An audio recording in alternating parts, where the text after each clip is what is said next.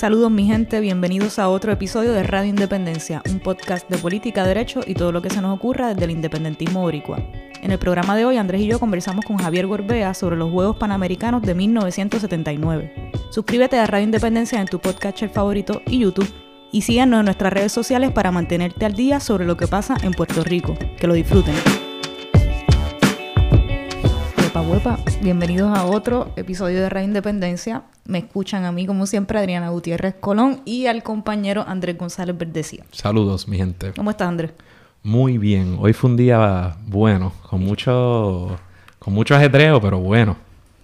Es verdad, hubo, hubo acción. Hubo acción, pero Hubo estuvo acción. nítido. Estuvimos dando un taller de, de un taller de procesos legislativos a estudiantes de, de escuela superior y estuvo de lo más nítido. Estuvo nítido y me gustó que la gente participó. Mucha era gente mucha, participó. era gente, eran estudiantes, eso está bien chévere y mucha gente participó. Primero la gente se pone tímida, pero a la que dos o tres empiezan a hacer intervenciones y preguntas, todo el mundo empezó a Clásico, preguntar y sí. eso es una buena señal. Me Así dio- que felicidades, Andrés. Me dio perse porque al principio por eso yo a todo el mundo callado y ahí, ¿dudas o preguntas? Y todo el mundo ahí. Pero después fluyó y a la que me puse a hablar de promesa y de cómo toda la Junta cambió el proceso legislativo, la gente se encendió. Y eso es bueno también porque nos, nos de- deja mucho que decir. Yo creo que la gente se pompea y los estudiantes cuando escuchan promesas, la gente se indigna. No importa el grupo que sea, siempre la gente, eso como que prende una, una fibra. ¿Y crees que fui muy, muy duro en esa parte o crees que estuvo bien? Du- duro es promesa. Es que es la, es la duro es verdad. promesa. Bueno, pues nos fuimos en el viaje. Sí, Ustedes saben que esto es un podcast polifacético. Aquí hablamos de todo. Hablamos de temas políticos, hablamos de, de temas no tan políticos y, y por ahí. Y hemos tenido aquí programas de asuntos deportivos. Tuvimos uno de los Juegos Centroamericanos. Este, hemos hablado, bueno, hemos hablado de peleas de boxeo, hemos hablado de un montón de cosas. Y pronto se cumplen 40 años de aquel abucheo a Carlos Romero Barceló y más que aquel abucheo de los Juegos Panamericanos de 1979 eh, que celebrados en Puerto Rico. Eh, y para ello tenemos con nosotros a un invitado mega especial para este programa que nos va a estar hablando de eso y de lo que va a pasar este año en los Juegos Panamericanos de Lima, Perú, a celebrarse pronto, este mismo verano. Eh, pero antes, ¿qué queremos hacer? Antes tenemos que darles un anuncio muy importante y que es de mucho, de, de mucho beneficio para todos los que nos escuchan y sobre todo para los pequeños y medianos comercios puertorriqueños, que es sociedad publicitaria. Los duros. Los duros. Como Radio Independencia, pero en publicidad. Exactamente. El presidente de Sociedad Publicitaria, siempre lo recuerdo porque es chévere que la gente que quiera saber más sobre de qué se trata esta agencia de publicidad, escuchen el episodio 76 de Radio Independencia, donde conversamos con, su con el presidente de Sociedad Publicitaria, José Augusto Acevedo. Sociedad Publicitaria es la agencia de publicidad de los pequeños y medianos comercios puertorriqueños. ¿Qué les ofrece? Distintos servicios especializados de arte comercial, redes sociales, publicidad en la radio, en la televisión, planes de mercadeo con buenas ¿Y, y tarifas. qué días están disponibles? 24-7. ¿Y a qué hora? ¿Y si, y si yo 24/7, le llamo y le escribo a las 3 de la mañana? 24-7. Así. ahí. Así, ¿por qué? Porque cuentan con más de 500 profesionales, freelancers, Freelancers. que los pueden atender 24-7. Motivados por los principios de economía solidaria y empresarismo solidario cooperativismo. ¿Cuáles eran los principios? Ya se me olvidan los que discutimos, pero están ahí en el episodio 76. Book, eso, eso Andrés, Andrés no se lo olvida. Él lo hace para que la gente tenga curiosidad y escuche el episodio para que 76. hagan algo, no sean Bien santos, para que suban esos ahí, esos- hecho, esos Andrés. plays. ¿Y cómo la gente puede? ¿A qué número llama la gente para...? para... Pueden llamar y los quienes estén viendo en YouTube pueden, se supone que lo estén viendo en pantalla por ahí, 787-646-7733. 787-646-7733. Además, ¿dónde los pueden conseguir? sociedadpublicitaria.com. También les pueden es- eh, escribir un email, un correo electrónico a info@sociedadpublicitaria.com. Nítido. Bueno, diablo, mano, yo apago esos aires y qué calor hace aquí, tacho, pero hay que hacerlo para que esto suene bien bonito, ese audio prístino ahí para todo el corillo. Nos sacrificamos. Bueno, mi gente, Y, y sacrificamos a nuestro invitado. como siempre, pero que se chave, ese es el, eh, valor y sacrificio, la, La patria. patria. Así que, pues, damas y caballeros, como adelantamos, hoy tenemos un invitado muy especial. Es la persona que más ha estado en este programa, yo creo que no hay discusión. Esta sería la tercera vez en persona, si no me equivoco, y sería la Quinta. Quinta en total, porque lo tuvimos. La, espérate, ¿cómo es la cosa? Sexta, porque no ha habido dos por. Cuatro, cinco, correcto. ¿Y a quién nos referimos? Al analista deportivo favorito de Radio Independencia, al señor. Y de todo Puerto Rico. Y de todo Puerto es. Rico, Javier Golbea. Yes. Saluditos, Javier Golbea. Gracias por estar con nosotros. Saludos muchachos, Eh, primera vez que estoy en el estudio nuevo. Ah, Eh, y hacía, aunque había estado por teléfono, hacía tiempito que no estaba aquí. De, de- después de mí vino alguien que no quiere Tommy Hearns y no importa lo que yo haga con mi vida, Sí, yo sí. no quiero que Tommy Hearns. tú nunca sabes, a lo mejor. Eh, pero, pero bien contento de estar aquí, de hablar de juegos panamericanos, que es lo próximo que viene en la agenda. Qué nítido, mano. Este, bueno, pues ¿cómo empezamos? Empezamos por los... Bueno, tú, el, el exper- exper- experto nos va a dar una una intro. Vamos a empezar, por, mira, por lo más básico. ¿Qué son los Juegos Panamericanos? Pues mira, los Juegos Panamericanos son unos juegos que se juegan a nivel continental, parecido a lo que habíamos hablado de Juegos Centroamericanos, con la única diferencia que aquí Si te puedes pegar un, micro- un poquito Eh, el micrófono. Ahí. Con la única diferencia de que aquí participan los, eh, todos los países de América. Aquí está Estados Unidos, aquí está Brasil, aquí está Canadá, aquí está Argentina, que es diferente a los centroamericanos, donde solamente participa Centroamérica y el Caribe. Cuando, cuando el éxito de los Juegos Centroamericanos empezó, eh, ellos di- la idea de, de hacer unos Panamericanos empezó ya para los años 40. Pero en el 41 hubo una guerra mundial. Casi nada. Y cuando hubo una guerra mundial, pues todo se atrasó, eh, eventos que no se llevaron a cabo. En las Olimpiadas del 48 eh, tuvo menos países de lo que había tenido anteriormente. Y eventualmente los Juegos empezaron en el 1951 en Argentina. Ok. Eh, a es- 41, eh, 5-1. 5-1. A esos juegos Puerto Rico no fue. Y es interesante que Puerto Rico no haya ido porque Puerto Rico había participado en los Juegos Olímpicos del 48. ¿Y por qué no va a Puerto Rico? Eh, Puerto Rico no va por la siguiente razón. Eh, Puerto Rico participa en el 48 y participa en el 50 en los Juegos Panamericanos, pero Puerto Rico todavía no tenía constituido, aunque dijo que lo tenía para efectos del 48. Eso cuando hablemos de las Olimpiadas, quizás lo podemos aclarar. Pero Puerto Rico todavía no tenía constituido un comité olímpico. Y le correspondía al gobernador de esa época, que era Muñoz Marín, darle ese dinero a la Federación de Parques Nacionales y ese dinero nunca se presupuestó. Eran 15 mil dólares, que uno puede alegar que en el 1951 En era, un par de pesos, pero ese dinero nunca se presupuestó. Y 15 ese- mil pesos. Y esa es la única vez desde el 30 que Puerto Rico empezó a participar en los Panamericanos, que Puerto Rico no ha estado en un evento. Puerto Rico incluso fue a Moscú en el 80, en las Olimpiadas del boicot, pero la única vez que no estuvo en un evento fueron esos Juegos de 1951. Ok, tú- y tú me habías hecho... Tú nos hiciste un cuento cuando estuviste con nosotros aquí en uno de los programas previos de que... De que nosotros llegamos a competir con bandera americana en un momento dado. Nosotros, nosotros competimos con cuatro banderas distintas a nivel olímpico. A A nivel nivel, olímpico. olímpico, Puerto Rico en el 48 no llevó la bandera de- ni de Puerto Rico porque no estaba proscrita, ni la de Estados Unidos. En el 52 sí se permitió la de Estados Unidos y a mitad de los juegos se creó el ELA. Y entonces se cambió de bandera y Puerto Rico pudo usar la de Puerto Rico. Y en el 80, por la situación de Moscú, eh, Puerto Rico se determinó que Puerto Rico podía ir a los juegos, pero no podía utilizar la bandera. Y en ese sentido, pues se utilizó la bandera olímpica, que ya se había creado un precedente en juegos más cercanos de países que estaban en guerra y que llevaban la bandera olímpica.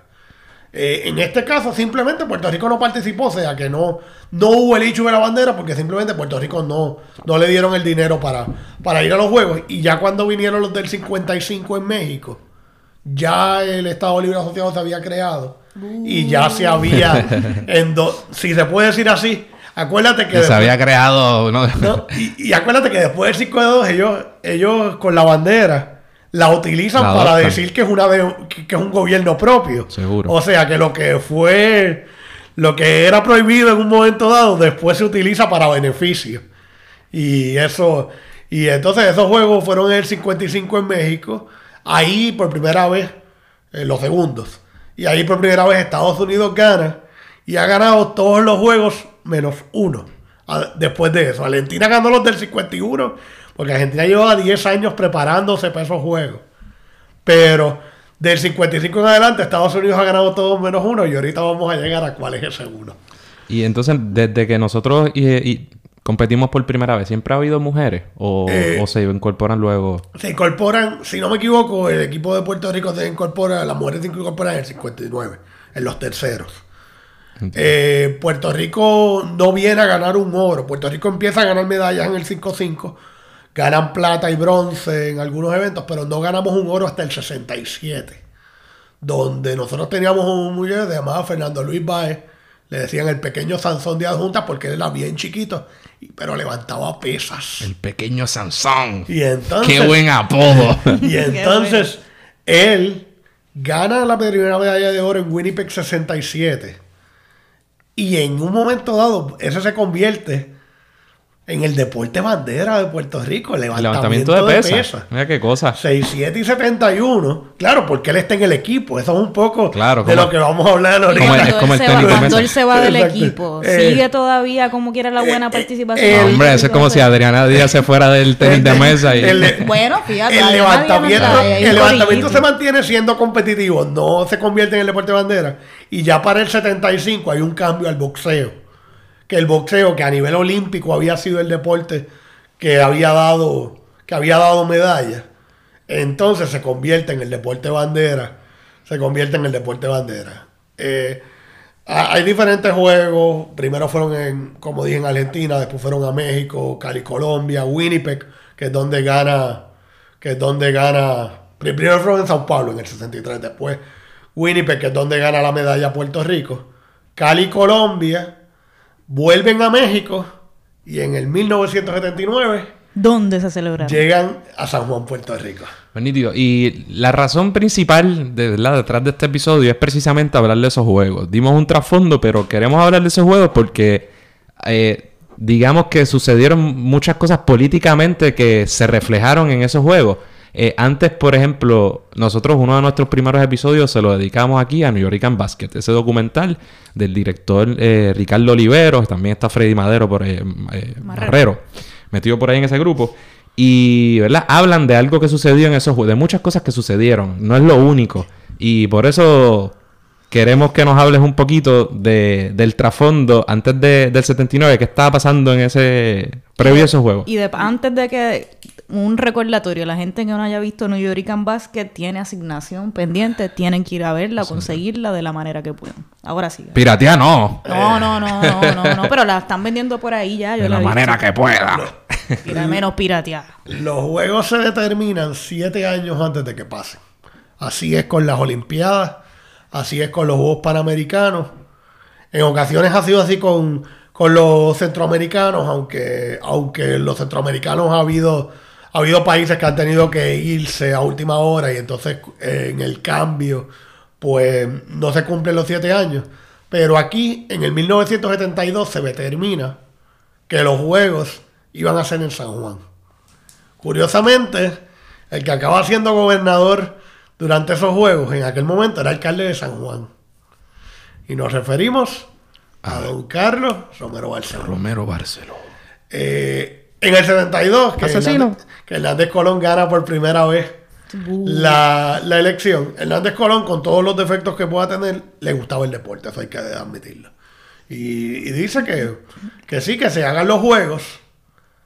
Eh, los juegos empiezan a... se Puerto Rico tenía, por la cantidad de baloncesto y, y la cantidad de, de deportes que se juegan aquí, Puerto Rico tenía la infraestructura necesaria en cuestión de canchas, etcétera, etcétera, para hacer los juegos, sobre todo en el área de San Juan. Sobre todo en el área de San Juan. Claro, había otros problemas con los que había que bregar, la transportación, etcétera, etcétera. Eh, Puerto Rico en aquel momento ya no contaba con un sistema masivo de transportación. Eh, y habían 20.000, los 20.000 juegos, que, los 20.000 problemas que constituyen eh, montar unos juegos. Habiendo dicho eso, eh, esos juegos se organizaron muy bien. Porque desde el 72 se creó un plan de trabajo de cómo se iban a hacer los juegos. Eh, y, el, y en Puerto Rico, que el Departamento de Educación en los últimos años no ha hecho Eh, no, no lo han utilizado de la manera que lo debieron haber que lo debieron haber hecho. Se llamaba antes el Departamento de Instrucción Pública. Pública. Y como parte de las actividades de los juegos, se determinó que Puerto Rico no podía montar un montaje de esos de millones de pesos, pero que se iba a utilizar un grupo significativo de estudiantes eh, de escuela elemental y de escuela 10, 12, 13 años para montar un baile folclórico que iba a ser parte de la inauguración de los Juegos de, de 1979. Por eso yo digo que para la gente que tiene más de 50 años, hay dos eventos que nos marcaron, los Panamericanos y la visita del Papa.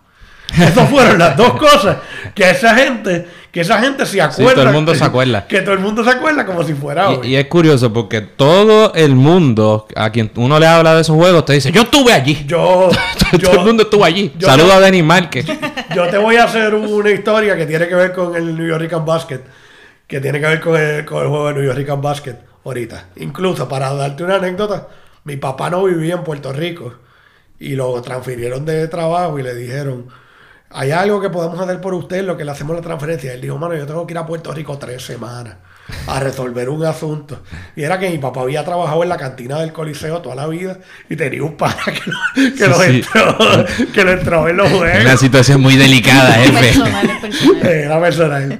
Incluso eh, todavía están por ahí y eh, parte de la de los cuadros que se hicieron de esos juegos que los hizo Lorenzo Mal, donde presentaba los diferentes el diferente arte.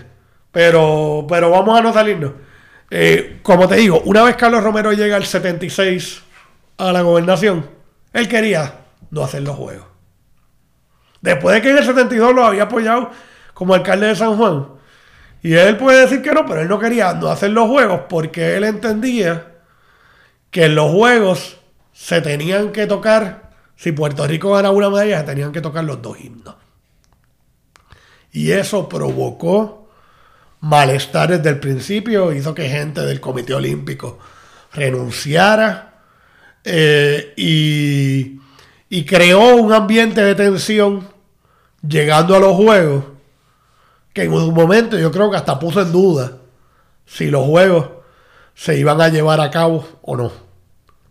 Eh, finalmente, Y que eso no se da, que eso no se da en el vacío, porque hay un contexto político. ¿no? Y, y- y re- y recordemos, sin, sin acusar aquí a nadie, ¿eh? recordemos que en el 78 pasó, pasó algo con unos muchachos del Cerro Maravilla. Asesinato Cerro que- Maravilla. O sea que él, o sea que él no era la persona, él no era la persona más grata, se puede decir en ese momento en el país.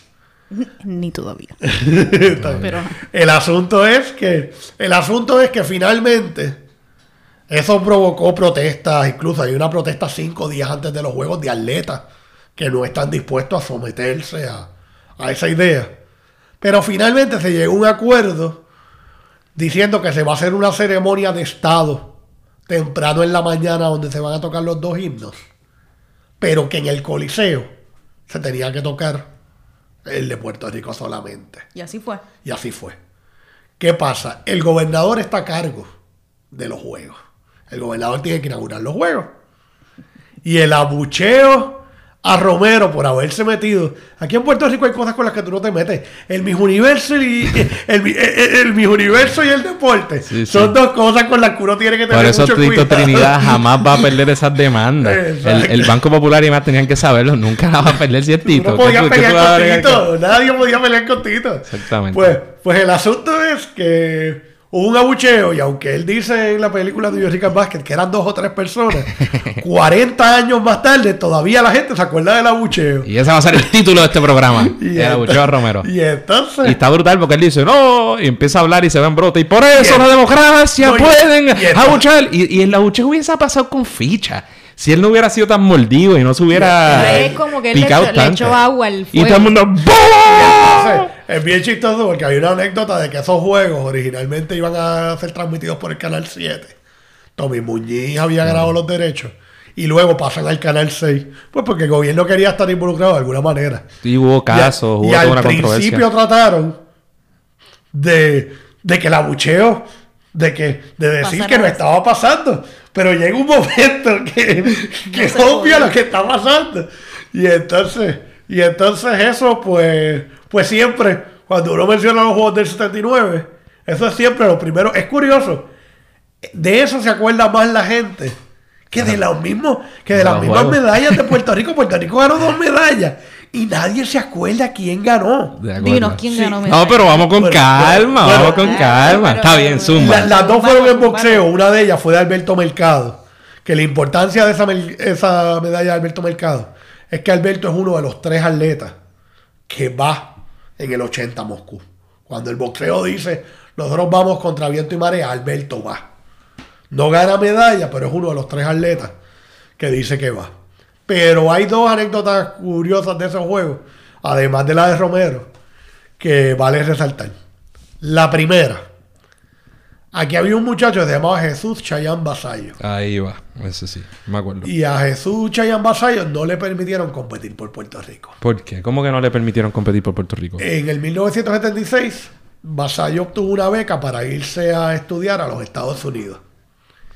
Y el presidente de aquella época de la Federación de Natación decidió y impuso en aquel momento un estándar de residencia de que tú tenías que vivir en Puerto Rico el año antes de los Juegos para ser elegible para representar al país. Curiosamente, el hijo del presidente nadaba el evento y era el segundo mejor de Puerto Rico después de Chayán. Qué cosa. Es de esas cosas que pasan. Nosotros No como que hemos razón. oído cosas parecidas en, en algunos gobiernos y en algunas cosas. El asunto es que Cheyenne no le permiten competir por Puerto Rico y compite por Estados Unidos y hace una marca, y hace una marca panamericana cerca de la mundial. Y cuando te está tocando el himno, esos juegos fueron, eh, la natación fue en el escambrón. Y cuando se está tocando el himno de Estados Unidos, él saca de su- eh, en algún sitio tenía escondido una bandera de Puerto Rico. Y la gente empieza a cantar la borinqueña en vez del himno de Estados Unidos. O sea que en vez de cantar el himno de Estados Unidos cuando ganaba Puerto Rico, cuando ganó Estados Unidos se cantó el de Puerto Rico. Y ese video está por ahí Y también. ese video todavía, y es una pena que desgraciadamente el gran número de los atletas que obtuvo medalla y que, y que clasificaron no fueron a Moscú.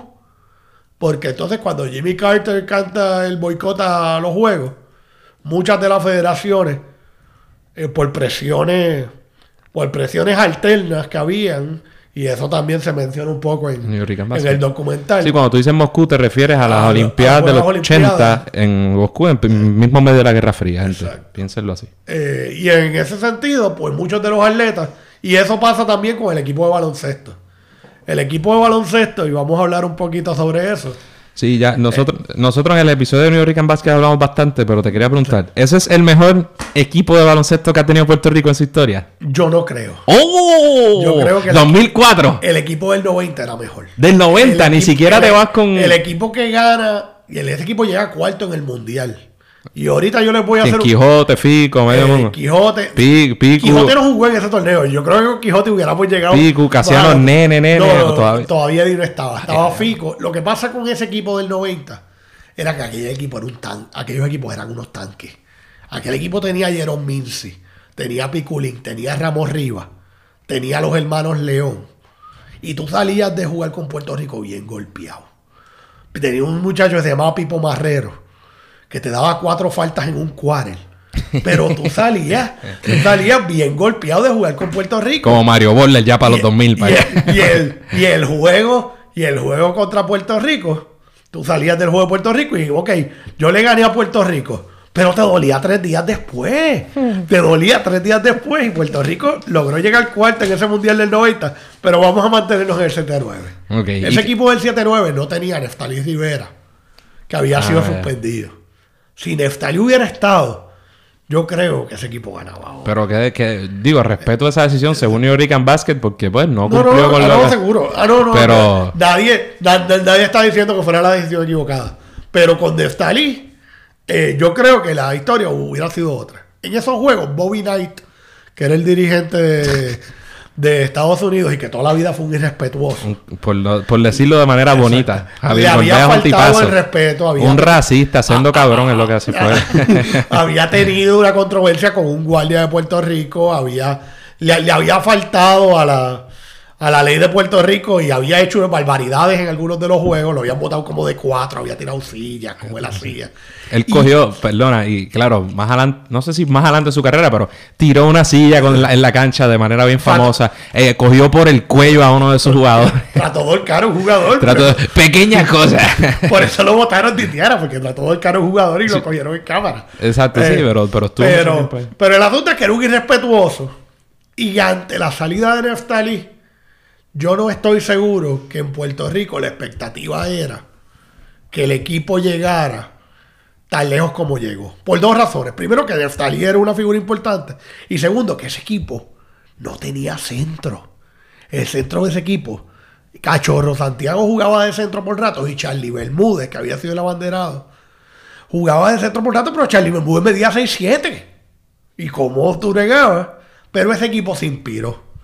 Y llegó invicto, le ganó a Brasil, le ganó a Argentina. Y llegó a la final a un juego que, como tú dices, Andrés, a mí me mintieron sobre cuál es la capacidad de Roberto Clemente. Y te voy a decir por qué. Es verdad que dicen que en ese juego Bomberos no se metió y que había gente en el pasillo del pasillo del pasillo. Pero todo el que yo conozco que tiene más de 50 años me dice, yo fui a ese juego. y todo el que tú conoces que tiene más de 50 años, sé que te dice, yo fui a ese juego. En otras palabras, ustedes todos son unos paqueteros. Y Lo que es estoy imposible. seguro- y que estoy seguro que todo el que conoce a Adrián y tiene más de 50 años le dice, yo fui a ese juego. Sí, sí, sí. Y entonces uno dice, bueno, allí caben 13 mil. Sí, sí, sí. ¿Cuánta gente puede haber ido a un juego? Claro, ese juego eh, prácticamente fue el juego que dio a conocer la figura de Isaiah Thomas a nivel Casina. mundial. A Isaiah Thomas era un banco. Isaiah Thomas no jugaba del cuadro regular y Puerto Rico hace un galón y se pega tres puntos. Y sacan a este muchacho que Este precisamente muchachito. era de la Universidad de Indiana. Y aquel muchacho, en cuestión de cuatro o cinco minutos, cambió el tempo de juego. Mary, para los chamaquitos que estén viendo o escuchando este programa, no se crea que estamos hablando del que estaba en Boston, que se lesionó, que lo cambiaron. Más vale que usted sepa quién es el verdadero Isaiah Thomas. Ese, el que Así jugaba que- de Detroit, que llevó a los Bad Boys a dos de los Bad campeonatos. Boys, que era un monstruo. Contra Jordan. Eh, Que era le, un le- le monstruo. ganaron dos ocasiones a Jordan. A cantazo limpio. a, a cantazo limpio. Y así más o menos jugó Puerto Rico después. Pues yo creo que Puerto Rico. O sea, tú, tú estás insinuando que le enseñamos a, a- a dar palos a los Bad Boys de Detroit. algo, algo hay de eso. Y entonces, eh, y entonces la otra cosa que todo el mundo recuerda del 79 es la inauguración. Y todo el mundo dice, ¿por qué la inauguración? Ya hablamos de que se planificó con mucho tiempo. Y el Departamento de Institución Pública sacó más de 6.000 estudiantes con un año de anticipación para enseñarle los bailes que se iban a llevar a cabo durante los juegos. Y sacaron otros 6.000 estudiantes que sirvieron como murales. Los pintaron de cada color, de los colores representativos de las banderas de los países, para que, para que, para que se viera, para que fuera una bien vistosa. Eso se le llamó Copani. ¿Por qué? Porque fue un esfuerzo entre el Departamento de Institución Pública y el Comité Olímpico de Puerto Rico. Y esa inauguración, todo el que era joven, con decirte, y para empezar, la presidenta del Comité Olímpico es una, eh, todo el que era joven y era niño participó de alguna manera en Copani, ya fuera a través de los murales o a través del, eh, de los bailes que se hicieron, que hasta el día de hoy, cuando se habla de esa inauguración, sin, sin mucho dinero, es considerada probablemente la mejor inauguración de los Juegos Panamericanos. Eh, Wow, y diablo, y sobre todo si tú comparas lo que se hizo en el 2010 en los centroamericanos aquí, que dejó mucho que desear, por decirlo sí, de alguna forma. Este, así que, Lo que- es chévere ver que había. Lo que, lo, lo- lo- lo que pasa es que volvemos en el 2010 y pasó también un poco con Ponce 93. Ahí que tienen como unas iguanas Eh, que se arrastraban no, en una silla. no. de- al experto, primero no que jugó centroamericano Es es, un nivel, cosa, es un claro, nivel de claro. bajo. Y segundo, que la realidad es que el asunto económico se volvió tan, tan fuerte que no hubo una preparación adecuada como se hizo aquí en el 1979 Otros tiempos. para esos juegos. Chacho, esos tiempos de Lela era, olvídate. Esa es la ilusión de Lela era. Eh, después de eso fueron los juegos en Venezuela en 1983. Y quiero parar aquí un momentito porque es la única vez que Puerto Rico ha ganado oro y plata en un evento de atletismo. ¿El 80 y qué? En el 83 en Caracas. Me voy a tirar al medio de manera ignorante porque no estoy seguro. A lo mejor me dice, Andrés, qué bruto. Pero Peco. Peco González. Peco González. Peco González. Y, y Río, eh, que era el, el que llegó segundo. eh, Maratón. Maratón. ¿Verdad? Que él obviamente lo de. Peco. ¿Los dos? En los dos. Oro y plata. Oro y Tenía plata. que ser Peco- González. Peco. Y ahí Peco sorprendió. Él había ganado en el 82. Pero uno pensaba que al llegar a Panamericano Era otro cantar. era otro cantar. Y de repente todo el mundo dijo: Mira, Pe- Peco está primero. Y aquello, y aquello lo convirtió, ¿no? Él, él ganó otras medallas. Pero esa es la que todo el mundo. El mejor atleta, ¿tú crees que es el mejor atleta de atletismo? O sea, atleta Lo de, que pasa es que. de Puerto Rico. Lo que pasa es que si bien él ganó un maratón, yo creo que eh, la figura de Javier Te Coulson, iba a preguntar. La figura de Javier Coulson, independientemente de que no ganó el oro olímpico, Bueno, ni siquiera. Es que nunca. Yo soy un fanático acérrimo de Javier Coulson y creo que aquí la gente comete el error de como no ha ganado un oro para Puerto Rico, se olvidan de la temporada. Es como juzgar a Messi por lo que ha hecho por Argentina y no por el Barça. Ese puede ser el atleta más consistente y lo repito. Si no lo es, uno de los atletas de más alto nivel, más consistente que hayamos tenido, punto.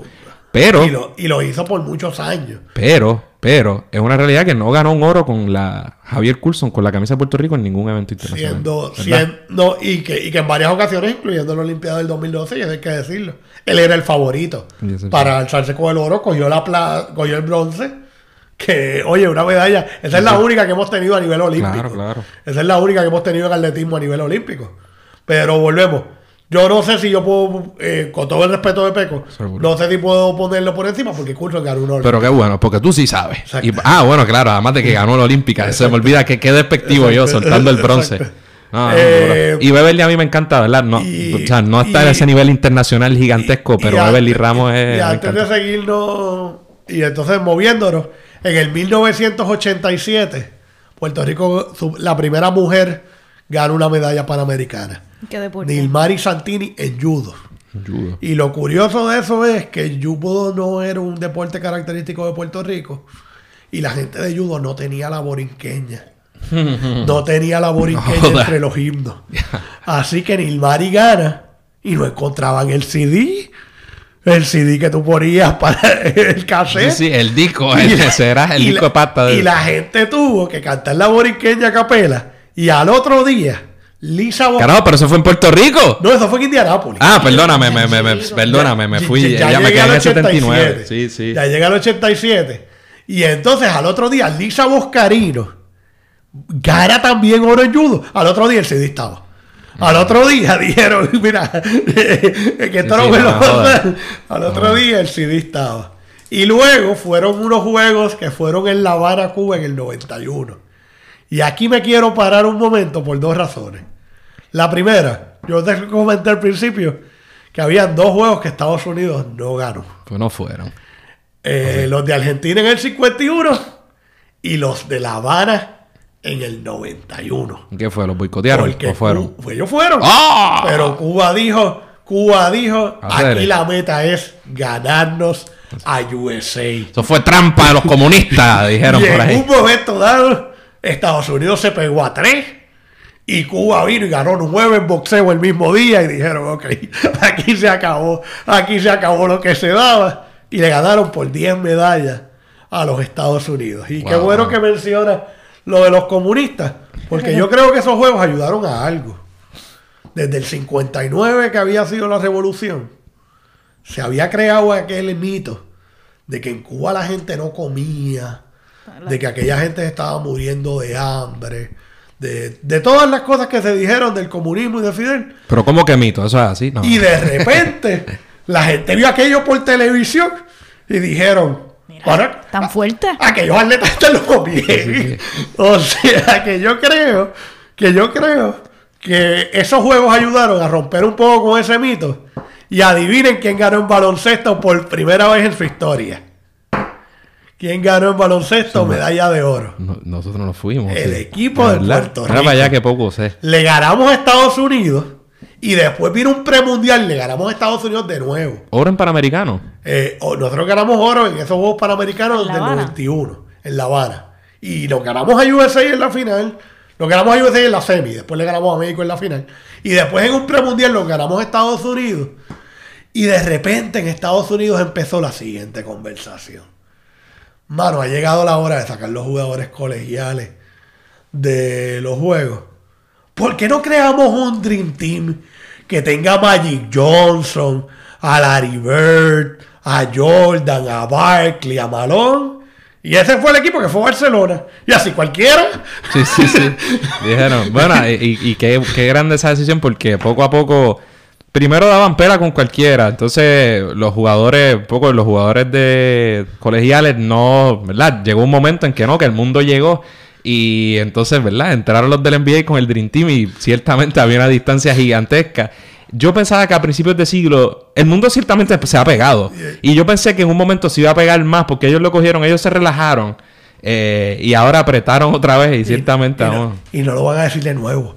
Lo otro que le enfogó es que la primera vez que perdieron con uno de Estados, de Estados Unidos de un Dream Team, también fue con Puerto Rico. Así mismo Eh, Las Olimpiadas del 2004. Esa, esa parte, esa ya no, les gusta. Pero ese equipo del 91, que tenía un piculín ya desarrollado, eh, todavía no era... Pi- Pico siguió progresando aún en los 90. Pero ya Pico se había ido a España. Tenía a Ramos Rivas, que había tenido experiencia en la NBA. Tenía a Jerome Mince, Fico López, Carter. Es más, yo recuerdo que Fico, Fico López realmente, outsmart, o sea, era más inteligente que todos los gares de...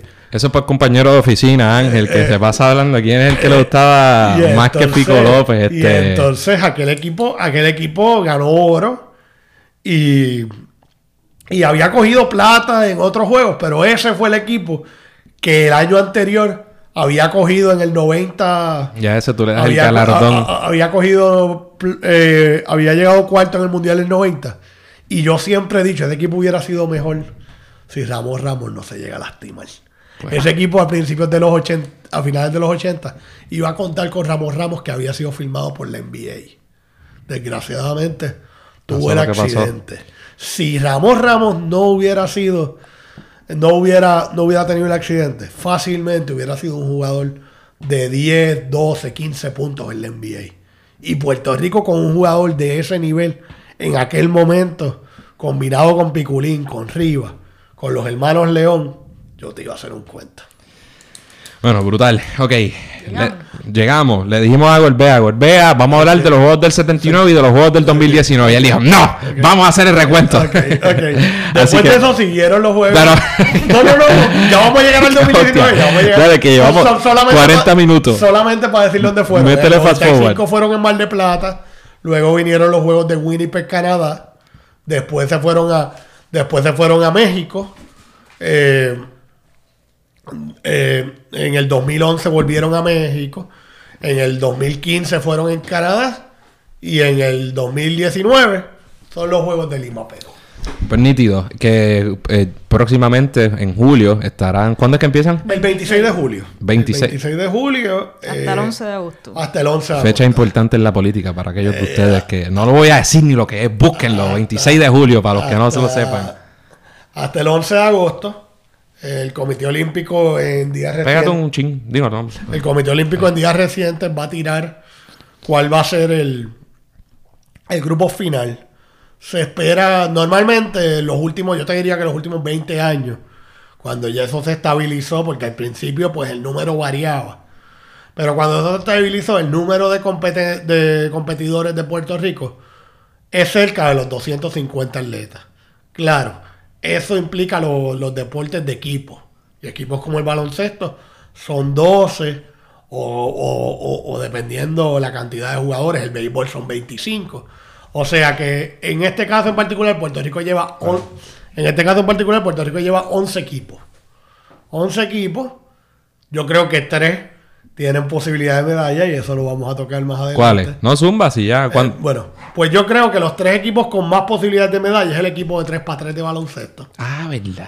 Esa- estamos eh, matando la esa liga. disciplina es olímpica. Es Está, ver- es está verdad- hecho para, para Puerto Rico. es Sí, verdad- mano. eh, está hecho por Puerto Rico. Es verdad que Pelacuco Hernández no puede ir al mundial Uh. por una situación personal. Pero Está si fuerte, va, grande. Pero si va a los centroamericanos, eh, su- su- suelta, el que, que tenga que bregar con Pelacoco y con, y con Gilberto Clavel. Anyway, el muchacho que va por Pelacoco, que mide 6'7", de apellido Erazo, para ese torneo, también es muy bueno. O sea que Puerto Rico va a ser bien difícil. El equipo de softball, el equipo de softball femenino de Puerto Rico es el cuarto mejor equipo del mundo. Y es el equipo, y es el equipo que yo creo. Estados Unidos en softball está a un nivel distinto al resto de los competidores. En Estados Unidos, el equipo doble D de Estados Unidos debe ganar oro En voleibol. en softball. En softball, perdóname. Eh, pero el equipo, pero el equipo de Puerto Rico contra todos los demás países se los ha ganado. Incluso yo creo que ese es el equipo con mayor posibilidades de cualificar a los Juegos Olímpicos de Tokio 2020. Ahí está el pronóstico. Eh, y entonces, y entonces el, el otro equipo. el otro equipo, y aquí es que me voy a tirar la, la del tranque, la ficha del tranque. Yo creo que el equipo de tenis de mesa femenino va a, ganar, va a coger medalla. ¿Y por qué lo digo? Sus últimas dos competencias. Adriana Díaz. Sus últimas dos competencias, Canadá útil, a Puerto Rico le tocaba el cruce con Canadá. Y el cruce con Canadá era, era problemático por Porque, una, porque está la canadiense Juan Chin Chun. porque está. Mouchan. Mouchan, Y. Mouchan se ganaba a Adriana dos veces. Y ellos tenían que ganar un juego más. Que es una dura. Y de repente pasó que Adriana se le empezó a ganar. y entonces, si Puerto Rico le toca ese cruce, tráiganla. Tráiganla, que yo creo.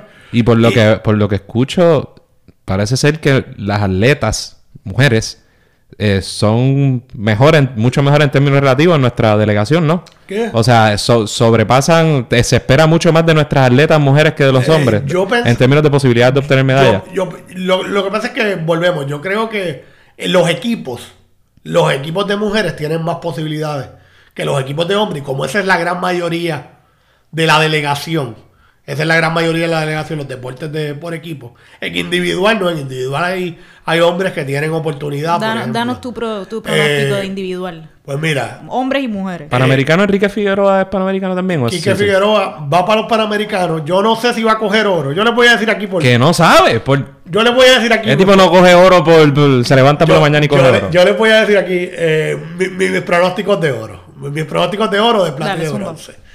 Yo creo que Puerto Rico, lo más que Puerto Rico ha ganado en unos juegos, son seis oros. Yo creo que Puerto Rico tiene oportunidad real de cinco. En el 70... y- ¿Cuándo fue eso? Eso fue Puerto Rico en el 2011 en Guadalajara. Ok. Eh, yo creo que Puerto Rico tiene oportunidad real de cinco. Y les voy a decir quiénes son los cinco. El primero, si Adriana Díaz juega a su nivel, allí, ese es el torneo más duro de todos los juegos. Allí las dos brasileñas son buenas, las dos americanas son buenas y Mouchan es canadiense y es buena. Pero si Adriana juega a su nivel, Adriana puede ganar oro. Esa es una. En Taekwondo, nosotros tenemos una muchacha que se llama Crystal Wicks, que de todos los atletas que fue a los Juegos Centroamericanos, Puerto Rico llegó a la final con Cuba en ocho eventos. Perdimos en siete. La que ganó fue ella y le dio una pela a la cubana.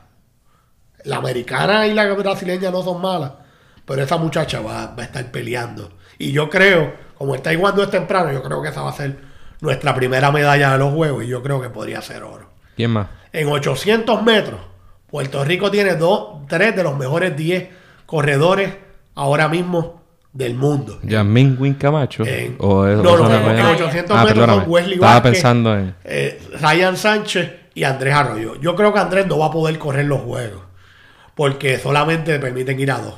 Pero tanto Wesley, Enderezate, estoy jodiendo eh, mucho con el micrófono, pero ahí. eh, tanto Wesley como Ryan han corrido menos de 1.45 este año.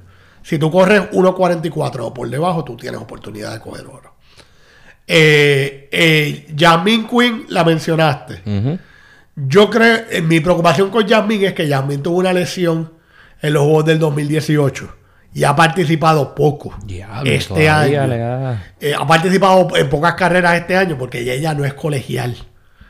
Y yo creo que va a estar en las medallas, pero yo no me atrevo a decir que va a ser el oro. Lo Su que, competencia es 110. 100, 100 con vallas. 100. Lo que yo sí te voy a decir es lo siguiente. Si Adriana está bien, si Adriana está bien, Adriana tiene la oportunidad de coger cuatro medallas en cuatro eventos distintos. No necesariamente cuatro oros, pero ella compite en doble femenino, ella con, con la hermana, en doble mixtos con afarador, por equipo con el equipo de Puerto Rico y en sencillo.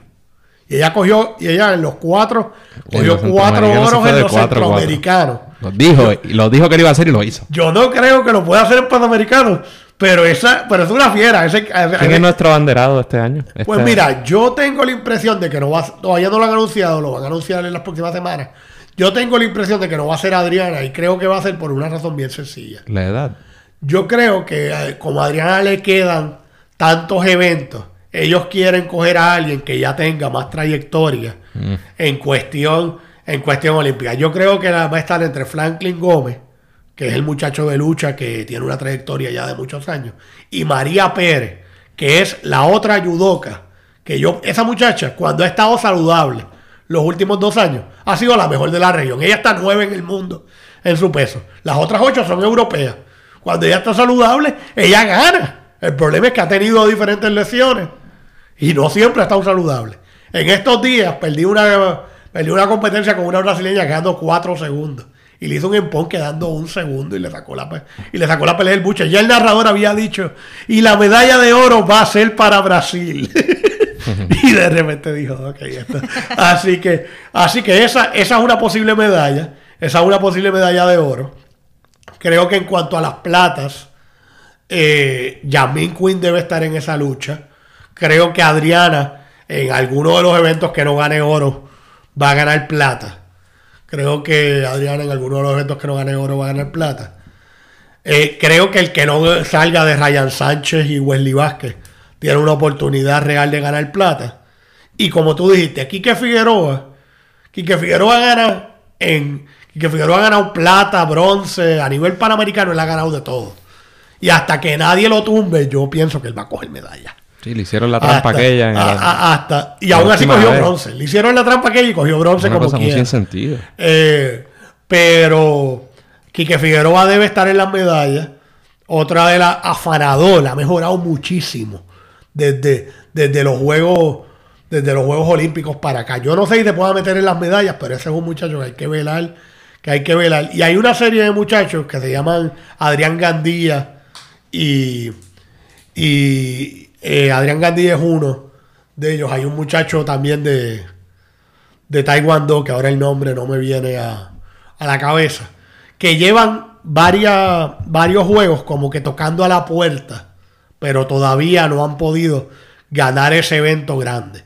Yo creo que en esos juegos tienen una oportunidad ¿En qué deporte? eh, Taekwondo y lucha, respectivamente. Y o, sea que, o sea que el Comité Olímpico hizo un pronóstico de 18 a 22 medallas. Yo cuando sumé, resté, multipliqué, dividí y saqué la raíz cuadrada, me dieron 16, pero puedo entender si todo sale precisamente bien, puedo entender dónde el Comité Olímpico puede llegar a 22 y si todo sale en mal, nos quedamos en 10. O sea que... Y bueno, una, te quería preguntarle esto porque me, me- me duele. Nosotros Oye, habíamos hablado y- aquí. Y, y antes, y antes de que me preguntes cualquier cosa, velen el nombre Aiden Owens. Aiden Owens, ¿en Ese muchacho compite en atletismo, pero compite en el décalo. Es que Ah, tú tienes ok. que hacer 10 eventos. Sí, es como que el atleta de atleta. Se le Y llama el mejor atleta del y mundo. ¿no? él es un muchacho colegial, tiene 18 años. Hizo un número estrambótico el otro día en, en una competencia de décalo. Y a diferencia de lo que ha tenido Puerto Rico en ese deporte en otras ocasiones, él no es una maravilla en nada, pero es bien bueno en todo. Y cuando tú eres bien bueno en todo, a los 18 años, tú eres un atleta que hay que velarlo y yo creo que va a ser medallista. Pues Golbea, es la... ¿Qué me iba a preguntar? tú y yo habíamos hablado aquí de la posibilidad de que por primera vez un atleta puertorriqueño, y es obvio porque este atleta es el único o la única que ha ganado una medalla de oro olímpica, Y existía la posibilidad en estos juegos de que una persona terminara con oro en las Olimpiadas, en los centroamericanos, en los panamericanos y algo más faltaba. o sea, los tres. Mónica Puig. Pero se anunció recientemente que no va a participar de los juegos. ¿Qué pasó ahí? Mira, la realidad es la siguiente. El tenis es un deporte que no lleva a sus mejores atletas, a diferencia de lo que hace el atletismo, lo que hace el tenis de mesa, etcétera. Es un deporte que no lleva a sus mejores atletas a los Juegos Panamericanos. Y la gira del WTA Tour no para por, el, por los Panamericanos. ¿Qué implica eso? Mónica, su mejor superficie es la superficie dura. Es la superficie donde ella acumula gran parte de sus puntos. Y aunque si bien si ella hubiera competido y hubiera ganado los Panamericanos, tenía un puesto garantizado. En el medallero. no, tenía un puesto garantizado en Tokio. Ah, ya, ya. Eh, ella se exponía a que si a que si la gira continuaba y ella por alguna razón no ganaba, su ranking podía bajar tan drásticamente que se podía poner en juego su participación a Lima, a Tokio. Y en ese sentido, porque en Tokio solamente escogen las primeras 56, ahora mismo Mónica es la 51 del mundo. En Tokio solamente escogen las primeras 56, pero hay un límite por país.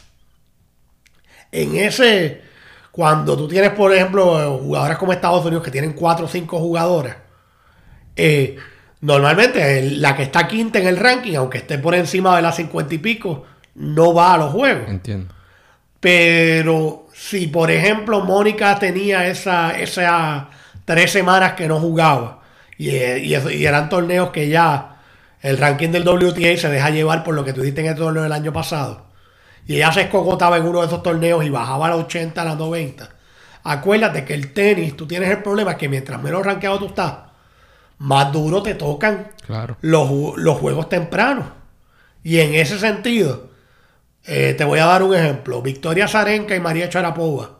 Victoria Zarenka porque tuvo un hijo y María Charapova porque tuvo una situación de, de que dio positivo nunca han podido volver, después de, y han pasado varios años de eso, nunca han podido volver al nivel que estaban, al nivel que estaban por el simple hecho de que le tocan drones más fuertes y cuando tienes que jugar con... Eso es como el que tiene que jugar con ah, Federer, con Nadal. Ah, bueno, claro, y lo entiendo, pero claro, eh, ellas porque estuvieron fuera del deporte a raíz, pero Mónica pero lo que te quiero decir es que en el caso de Mónica se pudo haber dado el caso de que ella se escocotara de tal manera en el ranking que entonces se le hiciera más difícil competir en Tokio. Y volvemos, cada cual tiene que tomar su decisión. No, y, oye, ya ella vio con qué caro no le va a cuestionar algo si ha ido todo mil veces, aunque te lo hubiera gustado verla. Y te lo digo, y yo sé que para esto falta bastante. Yo no tengo la impresión yo no tengo, no pierdo la esperanza. En cuatro años. De que en el 2023 Mónica va a tener cerca de 30 años. Mónica va a tener cerca de 30 años. Si se le ofrecen jugar los Panamericanos, acuérdate lo que te dije. Ahí no normalmente, ahí no normalmente van los mejores atletas. Bueno, porque 30, claro. Eh, y Mónica ciertamente, digo, a este nivel yo hubiera pensado que, ¿verdad? Que entraba al medallero y cómodamente y el oro pues estaba asequible. Ah, pero, pero con 30 años pues es complicado. Y, Mónica ciertamente, además el tenis femenino, la cosa ha cambiado, porque antes yo te decía que el tenis femenino, pues las edades eran más bajitas, todo ha cambiado y ahora en, los atletas en general y en el tenis en particular, en los 30 están, bueno, los mejores del planeta. Los mejores tres masculinos que son Federer, Nadal y, quizá, que, curiosamente... Y, Djokovic tiene 33, 34, 37. Y posiblemente son los tres mejores, todo eso con muchos asteriscos, pero posiblemente son los tres más grandes que haya habido en el deporte. Y en mujeres también, sin hablar de Serena Williams, que es otra cosa que hay que sacarla de todo récord, o sea, es otra cosa. Tiene 35. Que... Eh, o sea que yo pienso que, eso no se debe descartar para el 2023. Habrá que ver, obviamente, es difícil, el tenis es un deporte que es difícil predecir qué va a pasar de aquí a cuatro años. Qué va a pasar de aquí a cuatro años, pero...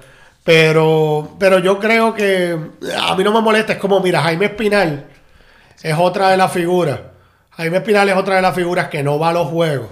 Y yo lo puedo entender. En el caso de Espinal, no había el, el, el peso en el que él ganó medalla no existe a nivel panamericano. Y él tenía o que aumentar un montón de libras o que ceder un montón de libras para su evento. Y él decidió concentrarse en el mundial que le da puntaje para la para una posible para una posible clasificación a Tokio que la representación y eso también cuando tú has sido un medallista olímpico Claro, claro, nosotros, seguro. se, se- se entiende Pues nítido. Va, para ir terminando con el pronóstico de Javier Golbea, vamos a ver qué pasa en agosto eh, con las En julio, predicciones. en julio. No, no, no, cuando Ah. se acabe con las predicciones, el resultado. Pero, para terminar, ¿qué países son los favoritos en esta competencia? Pues mira, este? Estados Unidos debe estar en. Estados Unidos, a diferencia de lo que ha sido la tendencia en los últimos años, no se espera que Perú, que es la sede, tenga una participación tan espectacular. Perú va a estar entre los mejores. Perú probablemente esté entre los mejores 10, peleando con Puerto Rico, con Santo Domingo, etcétera. Estados Unidos debe ser el país que más medallas gane. Cuba siempre es contendor, México está ahí, Argentina, Brasil. Hay como, hay como ciertos grupos, ¿no? Están como esos, eh, esos siete y después entonces hay un grupo del 8 al 12 que está Puerto Rico, Dominicana. Dominicana, Perú, eh, el mismo Guatemala que ha mejorado mucho, etcétera. Sí, con Guatemala fue que nos batallamos los Con centroamericanos. Guatemala ¿verdad? batallamos en los centroamericanos. Eh, el mismo el mismo Nicaragua que ha mejorado también a nivel a nivel a nivel olímpico. O sea que eh, esos deben ser los países. El evento de los juegos, muchachos, te los digo en serio, es esa competencia de, Tenis de mesa. de tenis de mesa femenino. ¿Y cuándo es eso en la competencia? Esa competencia, el tenis de mesa empieza el, el 5 de agosto, eh, pero, eh, pero el, mascu- el femenino debe empezar ya cerca del 8 y la final es el 10. Ah, pues hay que estar pendiente. Esa, esa es la competencia, porque ahí, y se los digo en serio, muchachos, Adriana lo mismo puede ganar oro que no coger medalla. Porque hay seis, lo duro que es. porque hay seis jugadoras de ese nivel que entre ellas aquello es a muerte. Pero apostamos a Adrián. Como Adriana, que- Uno- que uno tiene va una cría de- gigantesca. Uno va a la de uno y Adriana. uno va a la de uno y yo creo y lo digo no porque sea puertorriqueño que Adriana ha sido la que más roce ha tenido con países orientales y eso en juegos de presión Es le da una ventaja le da una ventaja sobre las otras jugadoras Pues nítido, damas y caballeros, muchas gracias a Javier Gorbea. Le vamos, no solo le vamos a entregar un premio en algún momento, porque Javier, ahora la estamos en premio enciclopedia. especial. Tú sabes como en el, el hormiguero, que te dan la, la El- taza negra Elvis- VIP. Elvis Barbosa era el muchacho de Taekwondo que se le está. quedaba el nombre Pues no, Elvis Barbosa no solo le vamos a dar un el- premio, sino que al revés, vamos a tener de ahora en adelante el premio Javier Guaní Gorbea. y a los que siguen llegando le vamos a dar algo que todavía no hemos decidido qué es. platino. Pero se lo vamos a dar en honor a nuestro analista deportivo favorito, a quien le damos las gracias por haber estado aquí con nosotros compartiendo. Y éxito allá en Perú, ya nos contará. Ya hablaremos de eso en algún momento. de Y desde ahora, yo sé que en el 2020 es año de elecciones y es más complicado. Pero hay que hacer una de las Olimpiadas. Hombre, pues Hay que seguro. hacer una de las Olimpiadas. Bueno, mi gente, pues gracias. Hasta la próxima. Eso es todo por hoy. Esperamos que les haya gustado el programa. Agradecemos nuevamente a Javier Gorbea por estar con nosotros. Recuerden suscribirse a Radio Independencia en su podcatcher favorito y YouTube. Y síganos en nuestras redes sociales para mantenerse al día sobre lo que pasa en Puerto Rico. Hasta la próxima.